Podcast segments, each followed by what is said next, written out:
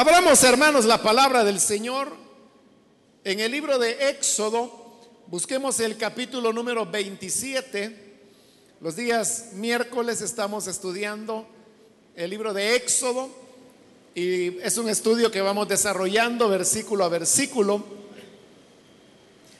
Tenemos ya un buen tiempo de haber arrancado y por eso es que ahora nos encontramos en el capítulo 27. Y vamos a leer los versículos que continúan, ya que en la última ocasión cubrimos los primeros versículos de este capítulo. Dice la palabra de Dios en el libro de Éxodo capítulo 27, del versículo número 9 en adelante. Haz un atrio para el santuario. El lado sur debe medir 45 metros de largo y tener cortinas de lino fino, 20 postes y 20 bases de bronce. Los postes deben contar con empalmes y ganchos de plata. También el lado norte debe medir 45 metros de largo y tener cortinas, 20 postes y 20 bases de bronce. Los postes deben también contar con empalmes y ganchos de plata. A todo lo ancho del lado occidental, el atrio, que debe medir 22 metros y medio, habrá cortinas 10 postes y 10 bases. El lado oriental del atrio que da hacia la salida del sol también deberá medir 22 metros y medio. Habrá cortinas de 7 metros de largo y tres postes y tres bases a un lado de la entrada. Lo mismo que del otro lado. A la entrada del atrio habrá una cortina de nueve metros de largo, de púrpura, carmesí, escarlata y lino fino, recamada artísticamente y además cuatro postes y cuatro bases. Todos los postes alrededor del atrio deben tener empalmes y ganchos de plata y bases de bronce. El atrio medirá 45 metros de largo por 22 metros y medio de ancho, con cortinas de lino fino de 2 metros con 30 centímetros de alto y con bases de bronce. Todas las estacas y los demás utensilios para el servicio del santuario serán de bronce, incluyendo las estacas del atrio. Ordénales a los israelitas que te traigan aceite puro de oliva para que las lámparas estén siempre encendidas. Aarón y sus hijos deberán mantenerlas encendidas toda la noche en presencia del Señor en la tienda de reunión fuera de la cortina que está ante el arca del pacto. Esta ley deberá cumplirse entre los israelitas siempre, por todas las generaciones. Amén. Hasta ahí dejamos la lectura. Pueden tomar sus asientos, por favor, hermanos.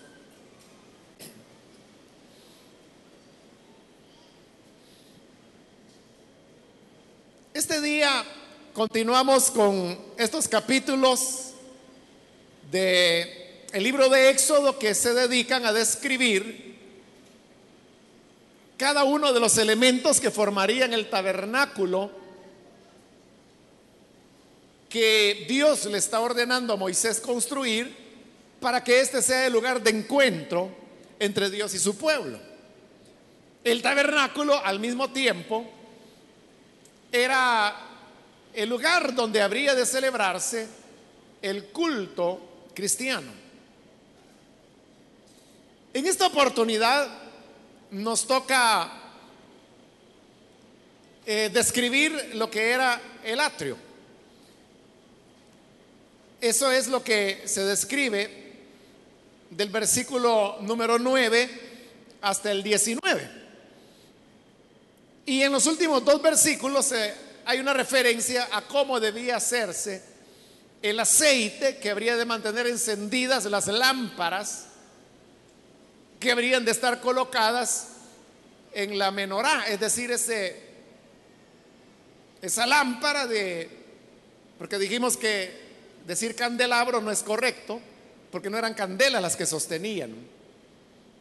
Entonces realmente era una lámpara séptuple, si se puede decir así, que tenía un depósito en la parte central que se unía con eh, el tallo, digamos, que daba la base y luego habían tres brazos de cada lado haciendo un total de siete lámparas. Hasta ahora, hermanos, lo que se ha descrito es cómo estaba construido el tabernáculo propiamente dicho que es algo que ya vimos en las ocasiones anteriores. Pero el tabernáculo no habría de estar expuesto directamente a las personas. Es decir, las personas no podían acercarse a el lugar donde el tabernáculo estaba.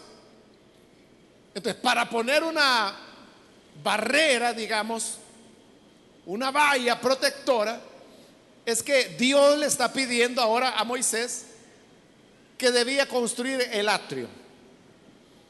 El atrio, hermanos, no era otra cosa más. Si usted quiere imaginarlo o pensarlo de alguna manera, era como un área cerrada, totalmente cerrada.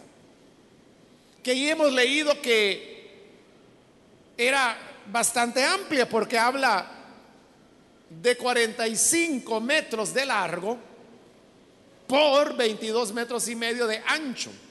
Es decir, formaba un rectángulo. Y esta era una área grande. Dentro de esa área que iba a quedar cerrada por el atrio, es donde habría de construirse o levantarse el tabernáculo.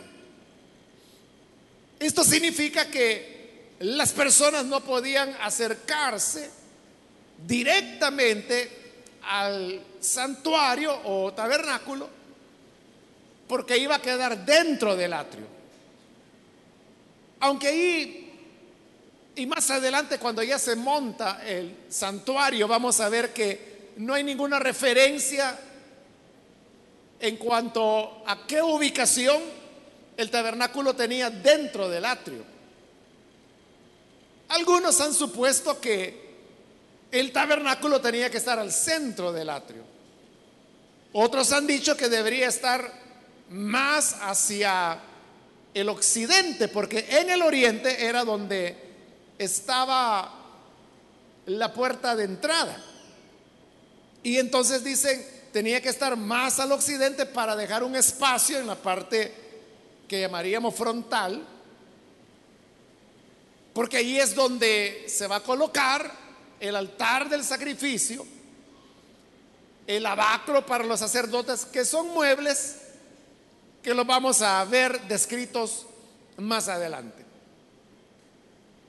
Pero bien, sea de una manera u otra, el punto, hermanos, es que el tabernáculo las personas no podían acercarse directamente a él. Es más, ni siquiera lo podían ver.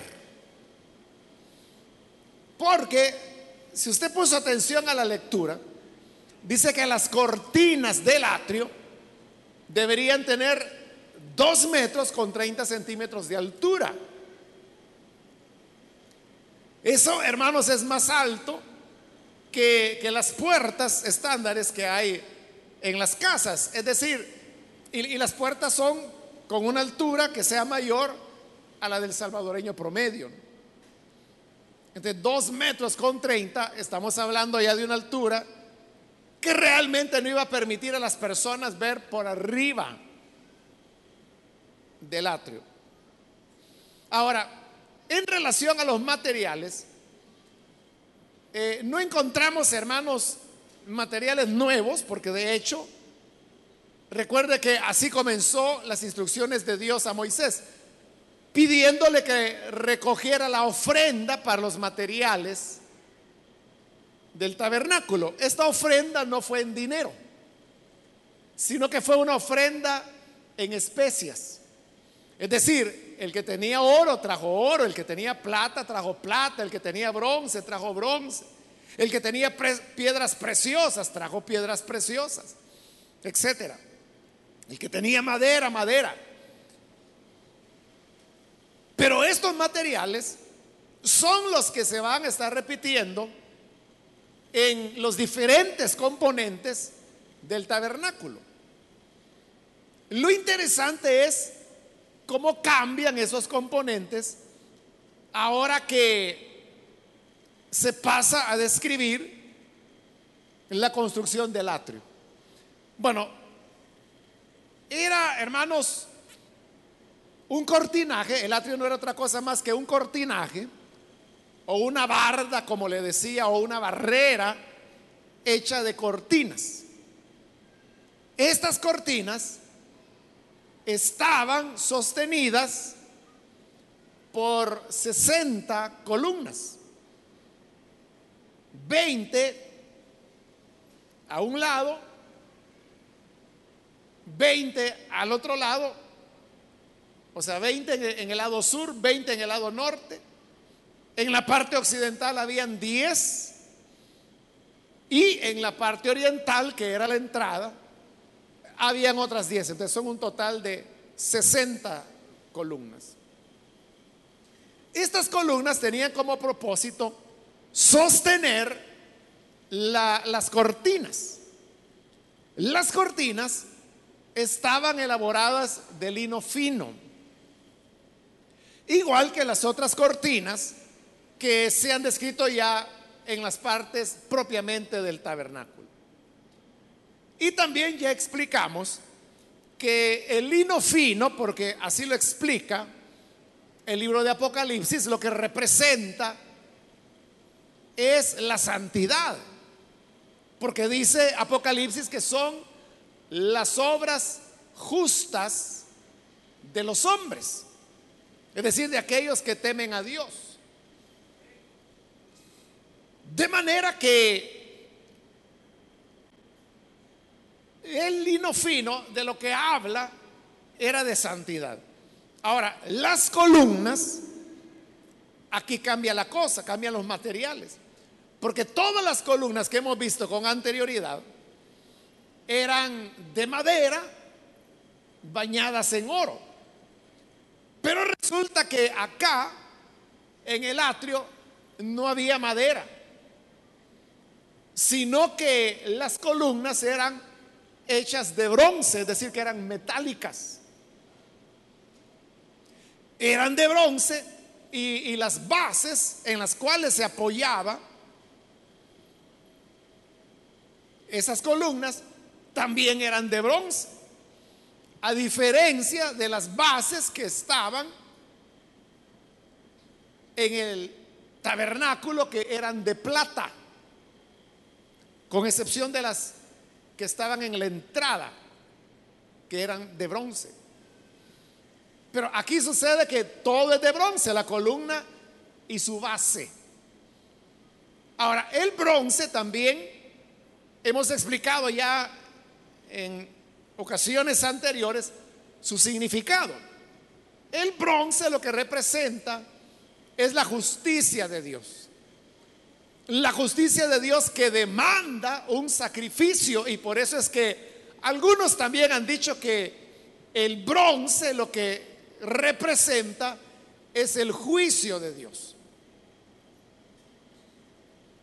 Y la razón de eso es porque el altar del sacrificio, de los holocaustos, veremos que estará construido de bronce. Entonces, el mensaje que está dando el atrio, note usted, está expresado en los materiales.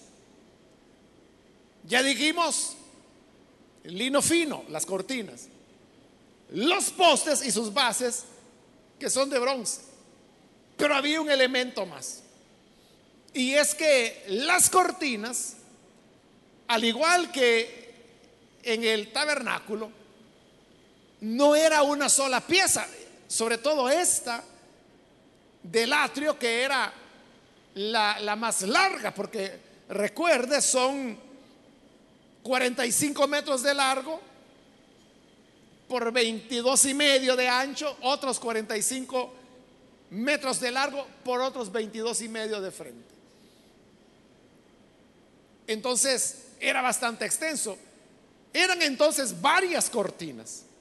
Porque recuerde que la idea era que el tabernáculo, incluido el atrio, era algo que tenía que desmontarse para luego trasladarlo de un lugar a otro, porque el pueblo de Israel iba en peregrinaje, va hacia la tierra que el Señor les ha prometido. Y eran entonces varias cortinas que se unían, pero ¿cómo se unían?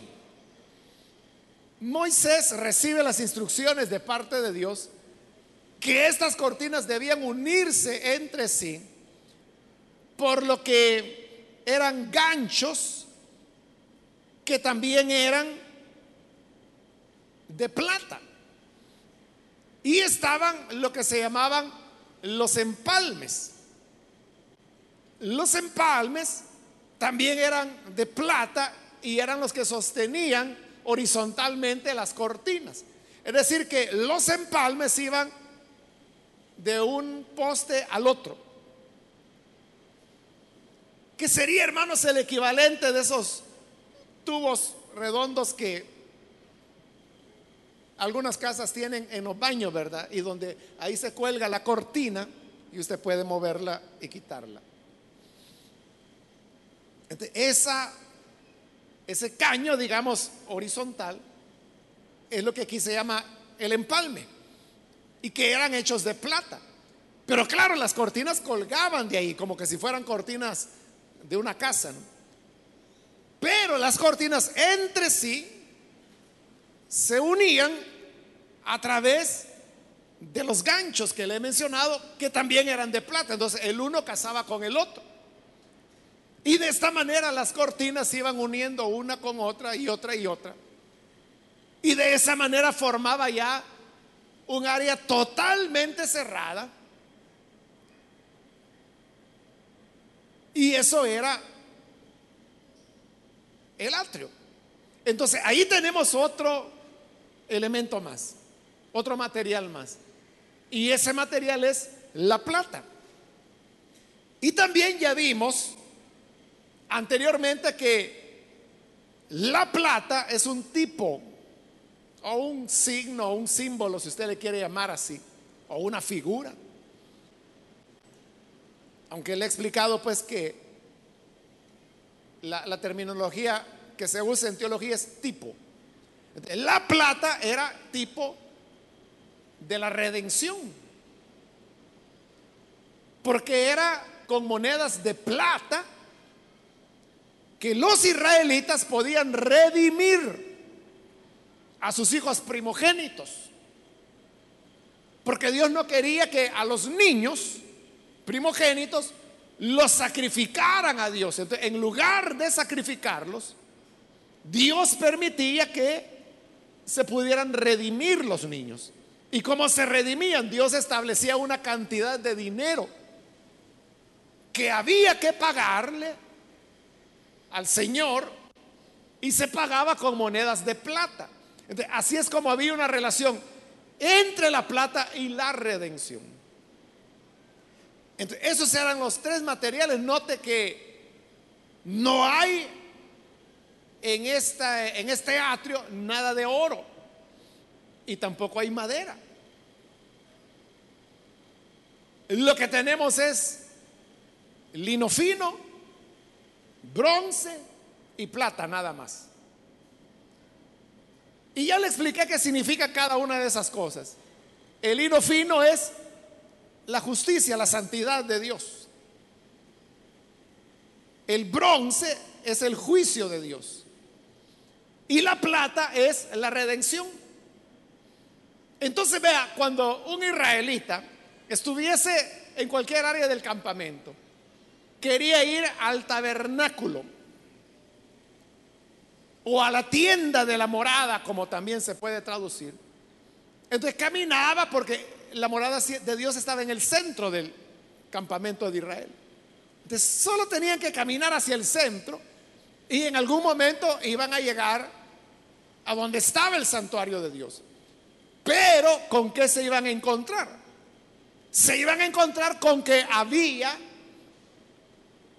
una barda o una barrera, digamos, que les impedía poder llegar y como dijimos, aún ver el tabernáculo propiamente dicho que estaba adentro de ese atrio. Entonces, cuando los israelitas llegaban, ¿qué veían? Veían cortinas de lino fino que estaban colgadas de postes de bronce y unidas entre ellas por medio de ganchos de plata. lo que ellos veían era lino fino, bronce y plata. eso era como una advertencia. Claro, el área más grande le ocupaba el lino fino. Y el lino fino de lo que hablaba era, le dije, de la santidad, de la justicia de Dios. Entonces, eso equivalía, hermanos, a poner un rótulo de alto para las personas que se acercaban. Porque al acercarse lo que veían era lino fino, que es justicia, juicio de Dios. Es decir, que en este momento que Dios está entregando a Moisés las instrucciones, recuerda que Moisés está arriba, el pueblo se ha quedado abajo del monte, del monte Sinaí. Y Moisés está arriba. Pero antes de subir, Dios le dijo a Moisés que tenía que establecer un perímetro alrededor del monte. Es decir, había un límite donde Moisés dijo, bueno, hasta aquí, hasta aquí van a poder llegar de aquí no vayan a pasar. Y Dios dijo, el que pase de ese límite será muerto. Y es más, Dios dijo que si aún un, animal, como era irracional el, animal, él no sabía que ahí era el límite. Entonces podía el animal entrar dentro del límite que Dios había dicho que no se debía entrar. Entonces Dios le había dicho el animal que entre, deberán alancearlo, es decir, matarlo. En el monte, ese límite, en cierta manera era imaginario porque es como que tenía que haber alguna señal, ¿verdad? Moisés podría haber dicho, bueno, de esta roca, aquella otra roca, ahí va la línea. Claro, la línea no estaba pintada ni se veía, ¿no? Pero la gente sabía que ese era el límite. Las piedras o las rocas les indicaban a dónde podían estar y a dónde no debían entrar. Pero eso que en este momento era imaginario, como le digo, o simbólico, más bien imaginario, ya cuando se va a construir el tabernáculo, ella real, es una barrera real Y la barrera es el atrio. Que como le dije, lo más notorio era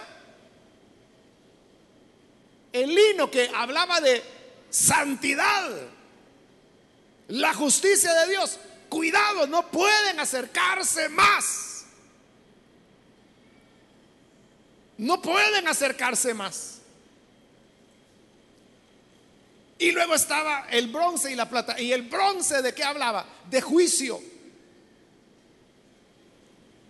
si se acercan, habrá juicio. Y la plata que hablaba de redención, anunciando que la única manera de poder pasar ese límite era a través de la redención que se obtenía por medio de los sacrificios o el pago de las ofrendas que Dios estableció a través de Moisés, particularmente la redención de los primogénitos. Entonces, vea, significa que los israelitas se podían mover donde ellos querían. Podían visitarse entre ellos, podían ir a la tienda de alguno, me refiero a su vivienda, ¿verdad?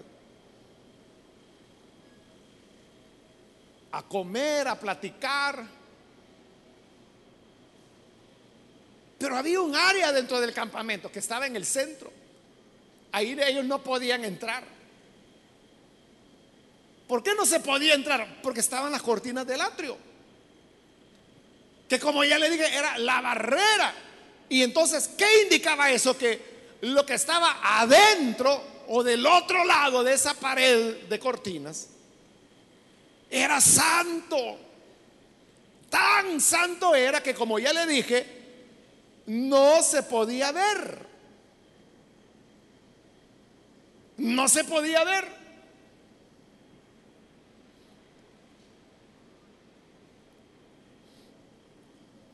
Entonces la gente comenzó a tener el concepto de la santidad de Dios.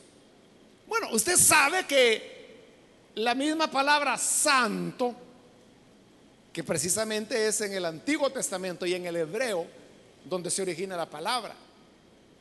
Santo lo que significa es separado, que ha sido separado de lo demás. Y eso era el tabernáculo, algo que estaba separado del resto del campamento. eso ayudó para que Israel comenzara a tener la idea de separación. ¿Por qué razón? Porque esto era totalmente nuevo para ellos. Ellos venían de Egipto, acaban de salir de Egipto. Y en Egipto había muchos dioses. Pero para adorar a esos dioses egipcios no había condiciones morales. Es decir, a, nadie en cualquier religión pagana, a nadie se le pedía pureza, menos santidad no se le pedía normas éticas. O sea, la gente, hermano, podía llegar a adorar borrachos, podían llegar a adorar en impureza sexual. De hecho, algunos de los cultos se centraban en torno a la inmoralidad sexual. Por eso es que existía la prostitución sagrada. Que eran prostitutas, pero que no eran prostitutas en el sentido comercial como las hay hoy en día. Las prostitutas lo que hacen es cobrar por servicios de carácter sexual. Pero es eso, es un intercambio comercial. Por eso es que cuando se habla de ellas se dice que son trabajadoras del sexo. Porque hay un intercambio comercial, pero en la prostitución sagrada no había intercambio comercial, sino que eran ritos de culto. No mediaba un pago Y por eso, hermanos, es que las mujeres que ejercían la prostitución cúltica, en, el original, en el hebreo, reciben el nombre de consagradas. porque estaban consagradas al culto de sus dioses, dioses paganos, obviamente, como Tamuz, Baal, es decir, todas aquellas deidades que estaban relacionadas con la fertilidad. Fuera la fertilidad humana, la fertilidad animal, la fertilidad de los campos. Habían deidades, expresiones paganas de culto a deidades que se encargaban de la fertilidad. Entonces el culto que se les ofrecía a ellos tenía un ingrediente de carácter sexual.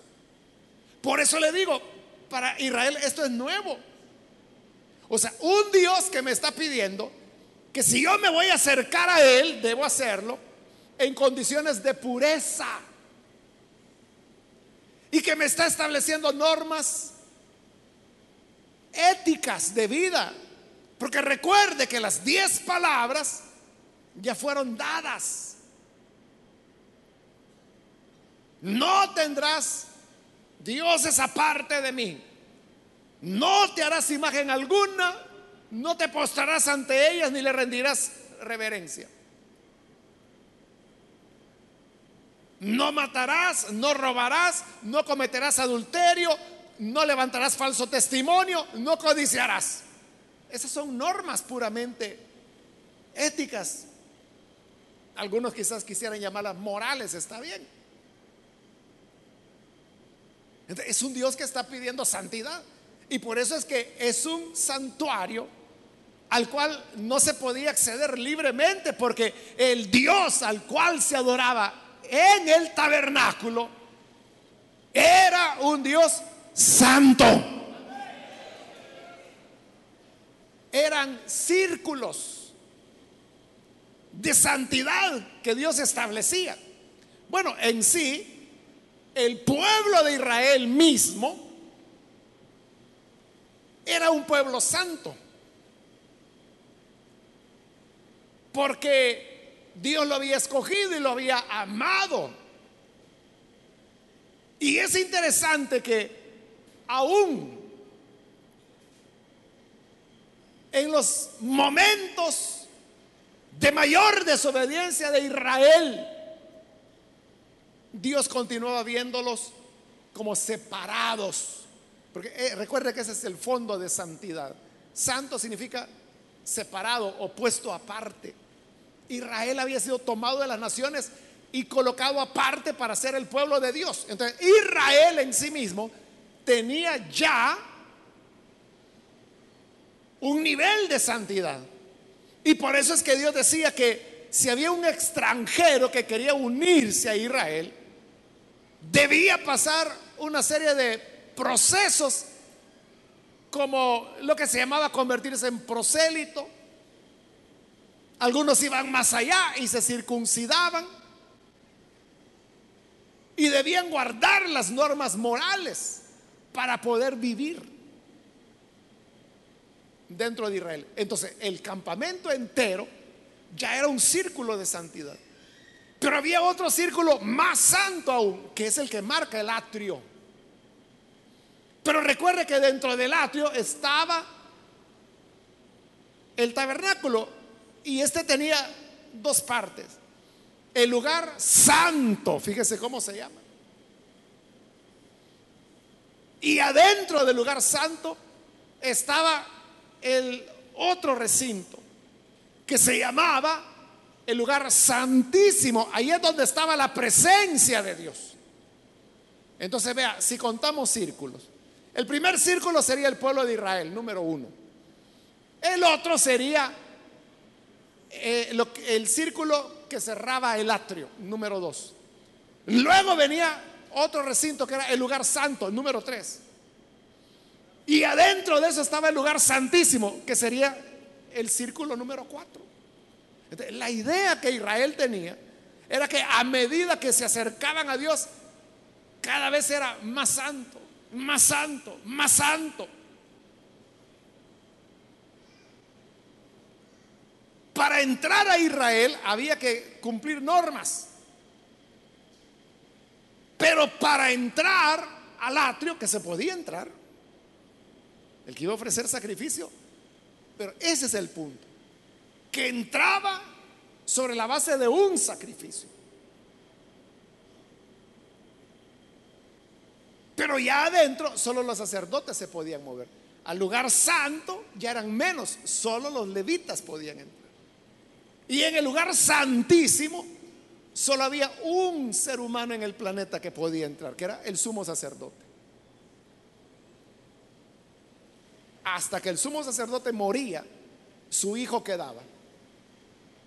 Y el hijo se convertía en el nuevo ser humano en todo el planeta Tierra, que era el único que podía entrar y una vez en el año en el lugar santísimo. Entonces vea, cada vez se va restringiendo más y más y más. Llegar a la presencia de Dios. Entonces, el atrio de lo que nos habla es que Dios es santo y por eso le digo, cuando la gente veía lo que veía era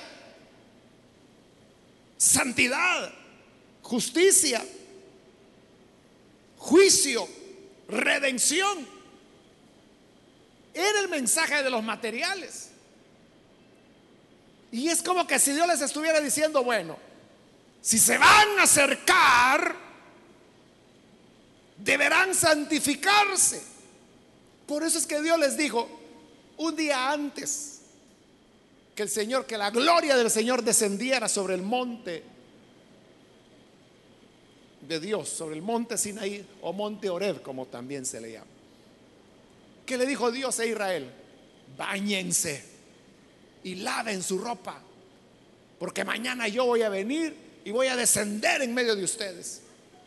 Eso hablaba ya de una purificación inicial.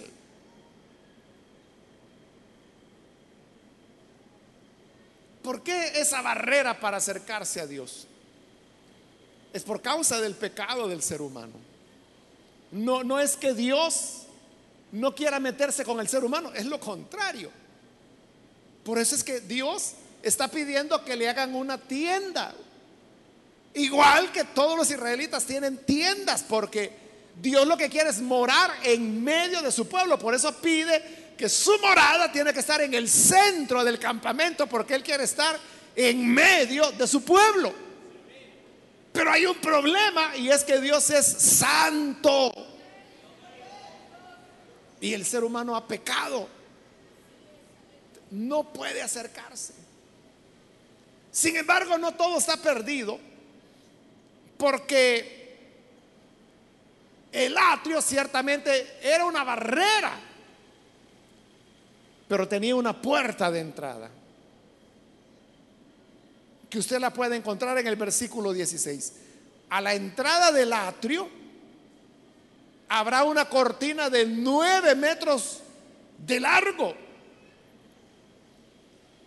La puerta era verdaderamente grande, hermanos tenía nueve metros de ancho. Es decir, era más grande que esa puerta grande que tenemos ahí, que tiene usted a su espalda. Más ancho que eso todavía. Nueve metros. Es decir, que sí había una entrada amplia, pero ¿cómo, era ¿cómo se podía entrar? Ahí lo dice el mismo versículo 16, los materiales de esta cortina. Dice que era de púrpura, de carmesí, escarlata y lino fino. Y otra vez están los postes de bronce. Ya hemos explicado anteriormente lo que significa cada uno de esos colores, porque esos son colores. La púrpura, el carmesí, la escarlata. Son colores. Son colores que expresan primero el origen celeste o celestial del Señor Jesús, que es el azul o púrpura. Luego el carmesí y la escarlata son tonalidades de rojo. Y usted sabe que el rojo habla de la sangre. Estas cortinas de nueve metros de ancho, que era la puerta para entrar, para atravesar el atrio, estaban enviando otro mensaje, porque estas eran también cortinas de lino fino, dice ahí, pero con colores, donde predominaban los tonos rojos y el azul. Estos colores lo que indicaban era que sangre, porque sin derramamiento de sangre no hay perdón de pecados. Y lógicamente la sangre hacía alusión a los sacrificios que se ofrecían adentro. Pero al mismo tiempo esos sacrificios eran tipo del gran sacrificio que el Hijo de Dios vino a ofrecer en la cruz. Por eso es que cuando Juan el Bautista presentó a Jesús, dijo, he aquí el Cordero de Dios que quita el pecado del mundo. Porque eran corderos, entre otros animales, los que se sacrificaban. Es decir, nos acercamos a Dios por medio del sacrificio. Y si hoy la escritura dice que podemos acercarnos confiadamente, dice el libro de Hebreos, que nos acerquemos confiadamente, dice, al trono de la gracia de Dios. Esa invitación se nos hace porque Cristo ya vino a ofrecer su sacrificio. Y cuando creemos al sacrificio del Señor, ese sacrificio es el que nos perdona, nos limpia y ya lavados, ya santificados, podemos venir confiadamente ante la presencia misma del Señor. Esa es la clave. El ser humano que no ha recibido ese baño redentor de la sangre de Cristo, que viene por el creer con fe, no puede llegar ante Dios ni puede verlo, porque la cortina, la barrera les impide verlo. Pero los que ya han sido lavados, ya no son extranjeros ni extraños, ahora son familia de Dios. Por eso es que a través del profeta el Señor va a decir, llamaré pueblo mío al que no era mi pueblo. Porque Él nos recibe gracias al sacrificio del Hijo de Dios. Voy a dedicar estos últimos minutos a hablar sobre el aceite para las lámparas de la menorá. Dice el versículo 20, ordénales a los israelitas que te traigan aceite puro de oliva para que las lámparas estén siempre encendidas. Es decir, que el combustible que habría de encender las siete lámparas era aceite, aceite de oliva, el cual se obtenía triturando las olivas. Entonces se trituraban las olivas. La oliva es una especie de aceituna, lo que nosotros llamamos aceituna. Solo que la oliva es un poquito más grande. Entonces cuando la trituraban, la machacaban, entonces salía el aceite. Ese es el aceite de oliva. Pero nosotros sabemos lo que el aceite significa en la palabra de Dios, sobre todo en la luz del Nuevo Testamento. Y sabemos que el aceite es el Espíritu Santo. El aceite es un tipo del Espíritu Santo. Pero mire lo que Dios pedía, volviendo al 20, que te traigan aceite puro de oliva. Era aceite de oliva, pero puro. ¿Y qué significa puro? Que no debía tener mezcla, ni de agua, ni de cualquier otro tipo de material. Tenía que hacer aceite puro. Usted sabe que los vendedores de miel siempre dicen que es miel pura, pero después usted descubre que le han echado azúcar. Porque lo que quieren es que abunde y ganar más. Pero este aceite que Dios pedía, de verdad tenía que ser puro. O sea, ningún otro ingrediente más que la oliva. Que se trituraba y el aceite que salía puro, así como salía, sin diluir, sin añadirle nada. Era llevado, y esto era lo que servía de combustible para que las lámparas estuviesen encendidas. Eso nos da una enseñanza bien importante, hermanos. Y es que si nosotros verdaderamente queremos que nuestra vida brille. Porque eso es lo que Jesús pidió. Él dijo, ustedes son la luz del mundo. Para que podamos ser la luz de una sociedad que vive en tanta oscuridad como en la que nosotros vivimos, tenemos que brillar. ¿Y cómo vamos a brillar? Solamente a través del Espíritu Santo. Pero para brillar a través del Espíritu Santo, ese aceite tiene que estar puro. No tenemos que añadirle nada. Entonces vea, la acción del Espíritu Santo se produce sin necesidad de añadirle accesorios. Porque el Espíritu Santo es suficiente como para dar llama. Por eso debía ser aceite puro, es decir, la relación, el ejercicio, la devoción del creyente tiene que ser en una relación con el Espíritu Santo, pero el Espíritu Santo puro. Y cuando digo puro me refiero que en esa relación entre usted y el Espíritu Santo no tiene que entrometerse o mezclarse nada ajeno.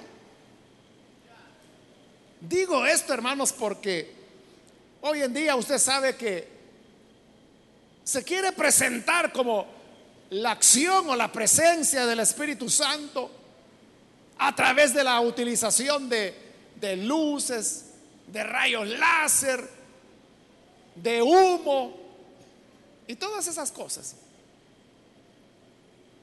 Iglesias que parecen discoteca. Entonces, necesita el Espíritu Santo ese tipo de recursos. O personas que utilizan expresiones muy de la emoción humana a través de bailes, saltos, caídas y todas esas cosas. Pero el Espíritu Santo no necesita que se adultere el aceite. Es lo inverso. El Espíritu Santo se manifestará cuando el aceite está puro. Ahí es donde brilla. Ahí es donde hay fuego y donde se mantiene iluminado.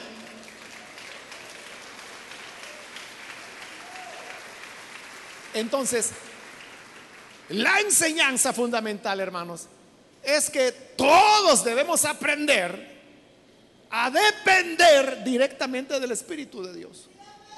No permita que otras palabras, perdón, otras personas se entrometan en su relación con Dios. Porque hay gente que dice que habla a nombre del Espíritu. Y lo que le llega diciendo son a veces locuras. Ahí aparece un señor diciendo que tiene el Espíritu Santo y va donde una jovencita y le dice, así dice el Señor, tú vas a ser mi esposa.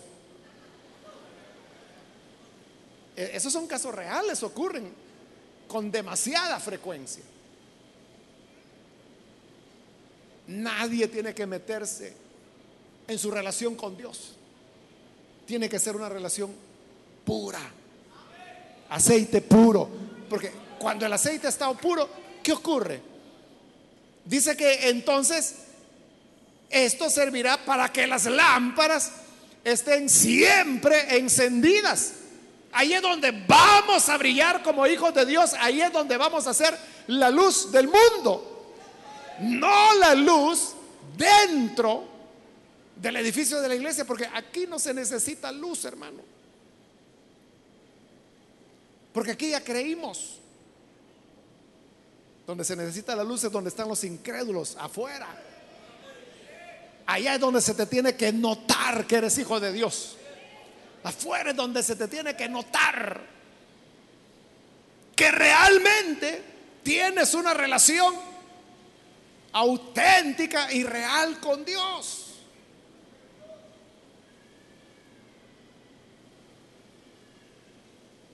Se tiene que notar. No como aquellos que usan un disfraz cuando vienen aquí y usan otro disfraz, que quizás no es el disfraz, sino que su verdadera personalidad cuando están fuera, ¿verdad? Pero es afuera donde hay que brillar, no aquí. Y termina el versículo 21, y ahí termina el capítulo también, y termino yo también porque dice, esta ley del aceite puro deberá cumplirse entre los israelitas siempre, por todas las generaciones. Es decir, la norma para siempre es aceite puro que brille.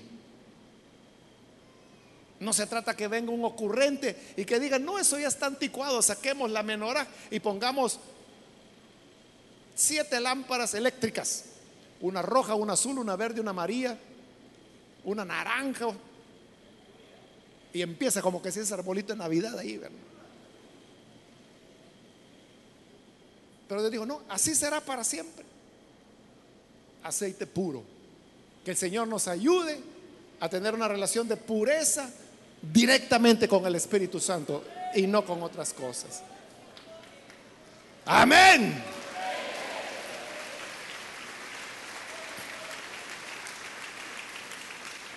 Vamos a orar, vamos a cerrar nuestros ojos. Y teniendo nuestros ojos cerrados, yo quiero hacer una invitación para las personas que todavía no han recibido al Señor Jesús como Salvador. Pero si este es su caso, yo quiero invitarle para que usted no deje pasar esta oportunidad. Y si necesita venir para creer en el buen Salvador, ahí en el lugar donde usted se encuentra, yo le invito para que usted pueda venir y pueda encontrarse con el Hijo de Dios. Recuerde que el pecado nos impide acercarnos a Dios. Hay una barrera que nos impide. Pero hay una puerta y esa puerta nos abra, nos habla del sacrificio, porque ahí está el color rojo. Ahí está el carmesí. ¿Quiere usted venir y creer en el Hijo de Dios? Le invito en el lugar donde está, póngase en pie en señal que usted necesita el perdón de los pecados. Porque eso es lo que Cristo le ofrece. Nada menos que perdón de los pecados. ¿Y cómo se recibe el perdón de los pecados? Creyendo en Él. Creyendo que la sangre que Él derramó nos limpia de todo pecado. ¿Quiere usted hacer una oración para que esa sangre le perdone y le limpie? Póngase en pie, por favor, en el lugar donde se encuentran. Queremos orar por usted. Muy bien, aquí hay una persona, Dios le bendiga, bienvenido. Alguien más que necesita pasar para creer en el buen Salvador. Ahí atrás hay otra persona, Dios lo bendiga, bienvenido. Si hay alguien más que necesita pasar para recibir al buen Salvador, puede ponerse en pie. Queremos orar por usted. Muy bien, aquí hay un joven que pasa, Dios lo bendiga, bienvenido también. Si hay otra persona, con toda confianza póngase en pie y vamos a orar por usted. ¿Hay alguien más? Yo le animo para que no desaproveche la oportunidad.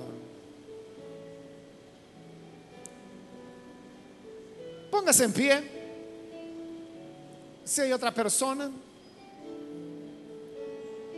venga, vamos a orar. Si hay hermanos que se han alejado del Señor, la puerta está abierta todavía. No estará abierta siempre, porque el Señor dice que cuando Él cierra, nadie abre. Un día se cerrará, pero hoy está abierta, al menos hoy. ¿Quiere venir? Póngase en pie. Muy bien, aquí hay otro muchacho, bienvenido. Otra persona que necesita venir, póngase en pie. Queremos orar por usted.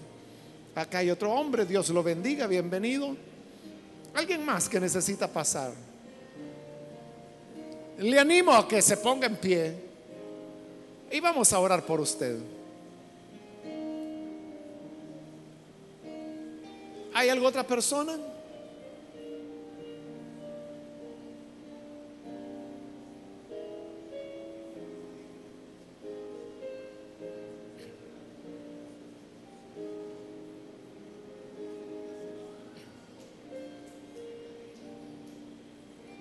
Voy a finalizar la invitación, pero si hay alguien más que necesita venir al Señor por primera vez o reconciliarse, póngase en pie. Y venga ahora porque vamos a orar en este momento y esta fue ya la última invitación que hice. ¿Hay alguna otra persona? Aproveche este último llamado. usted que nos ve por televisión, le quiero invitar para que se una con las personas que están aquí al frente y reciba esa sangre que perdona el pecado, uniéndose con nosotros en esta oración. Señor, te damos las gracias por las personas que están aquí al frente, como también aquellas que a través de televisión y a través de la radio, ahora están recibiéndote como redentor, esa sangre que quita el pecado, esa sangre que renueva, transforma. Aplícala, Señor, sobre cada persona. Lávales, límpiales, purifícales para que puedan quedar ante ti más blancos que la nieve más blancos que la blanca lana. Y que así, Señor, tu poder transformador les cambie y les haga nuevas criaturas. En el nombre de Jesús, nuestro Salvador, lo pedimos. Amén y amén.